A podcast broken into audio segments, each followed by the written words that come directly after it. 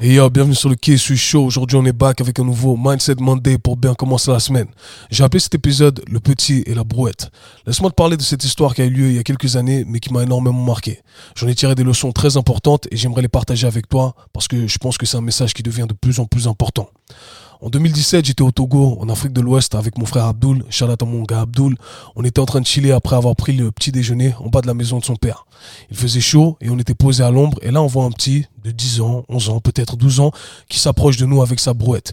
Il était en train de taffer parce que, hey, pas choix, la situation l'oblige. Et j'ai envie que tu cette route qui n'est pas complètement plate, avec des trous, des bosses, etc. Le petit, comme je te disais, poussait sa brouette, qui faisait d'ailleurs deux fois sa taille, et à 2-3 mètres de nous, le pneu de sa brouette reste coincé dans un trou. Et là, le petit essaie directement de repartir, mais impossible, c'est trop lourd, la brouette est coincée. Alors moi, directement, je me lève pour aller l'aider, et là, je sens la main de mon frère Abdul posée sur mon épaule qui me stoppe. Je me tourne et je le regarde, et il me dit non, laisse-le laisse -le se débrouiller. Mais avec un regard vraiment strict. Non, laisse-le se débrouiller. Et moi, je le regarde confus du style, mais le petit, il va pas réussir à sortir la brouette tout seul. Elle est, elle est beaucoup trop lourde. Et là, Abdul me regarde sérieusement et me dit Non, Kev, c'est comme ça qu'on crée des gens médiocres. Et là, c'est comme si ce qu'il venait de me dire m'avait assommé. Directement, je me mets à penser.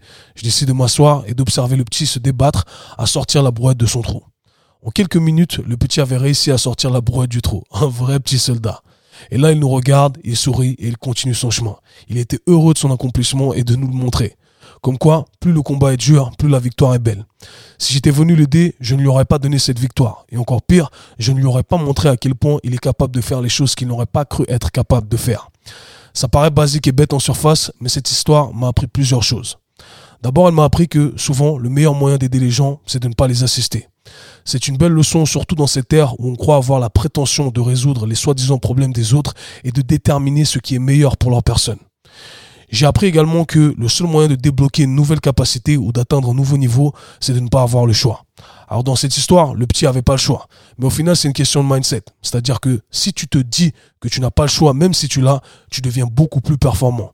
Et c'est une mentalité que j'adopte tous les jours. Et au finalement, j'ai compris que le plus grand combat qu'on avait était celui contre la médiocrité. Quand mon frère Abdul m'a regardé et m'a dit c'est comme ça qu'on rend les gens médiocres. Ça a vraiment résonné en moi. En effet, on veut constamment combattre le fait de se contenter d'où on est, de notre situation actuelle. Le seul moyen de le faire, c'est d'embrasser ce sentiment d'autoresponsabilité. Ce sentiment qui peut que nous tirer vers le haut et que cette nouvelle société cherche à combattre à tout prix. À chaque fois que je tombe sur ces messages qui vont à l'encontre de ces bonnes valeurs, je me dis, ah, ces gens-là devraient connaître l'histoire du petit et de la brouette. C'était tout pour aujourd'hui, c'était le Mindset Monday. Peace. C'était le K-Sui Show. Si vous avez apprécié le podcast, abonnez-vous, partagez-le avec vos amis. À très bientôt. Peace.